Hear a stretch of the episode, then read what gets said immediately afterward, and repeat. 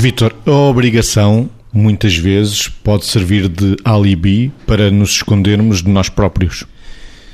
Para nos escondermos de nós próprios e nos escondermos a nós próprios de outras solicitações que possam ser interessantes. Porque é evidente que nós não podemos viver a nossa vida sem obrigações, sem o dever, sem o fazer. Mas o ser humano é um ser complexo atenção, digo complexo, não digo complicado, é um ser complexo no sentido que é um ser sistémico, é um ser que está sempre em interação com o outro e com as coisas,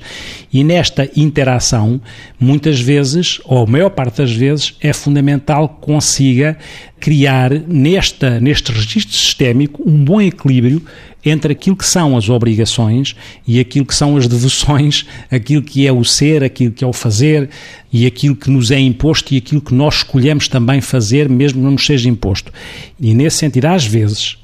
até perante nós próprios e perante os outros, agarramos à ideia que determinadas coisas que nos uh, obrigam a fazer ou que nos obrigamos a fazer vão realmente servir de pretexto e de justificação para não fazer outras que também são necessárias fazer e que são importantes para nós, para o nosso equilíbrio, mas às vezes não queremos fazer outras, atenção também, não queremos fazer outras que nos aborrecem e vamos escudar por outras que também nos aborrecem, mas que nos aborrecem menos, o que pode fazer com que entremos em registro deficitário. É que estamos a arranjar justificações para coisas que eventualmente não nos apetece fazer, mas também estamos a fazer coisas que podem ser chatas ou aborrecidas. E daí era interessante nivelar isto por cima e não encontrar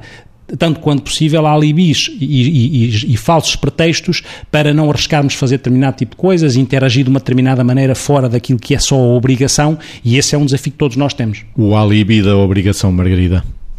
Pois, eu estava, eu estava a colocar isto, estava a pensar nas pessoas que se tornam adictas ao trabalho por isso mesmo, ou seja, a fugirem de outras coisas e a só se reverem realizadas e satisfeitas e com sentido de vida se estiverem, eu vou dizer assim, a trabalhar, a trabalhar, a trabalhar, ou seja, que não sabem pôr limites àquilo que é verdadeiramente uh, trabalhar com equilíbrio nas diferentes, nas diferentes vertentes da vida, portanto, vida afetiva, vida cultural, atividade física, trabalho, etc. Muitas vezes o trabalho é absolutamente necessário. O ritmo de trabalho a que somos expostos cada vez é maior e mais, e cada vez vemos mais os desfazamentos entre trabalhar em excesso, ou seja, trabalhar sem controle, ou então as pessoas que têm tempo a mais e que não sabem muito bem o que fazer com o próprio tempo. Portanto, às vezes as pessoas não sabem o que fazer com o trabalho, porque é muito, outras vezes não sabem o que fazer com o tempo, porque também é muito. E, portanto, há desequilíbrios grandes que a sociedade hoje em dia nos vai fazendo refletir refletir.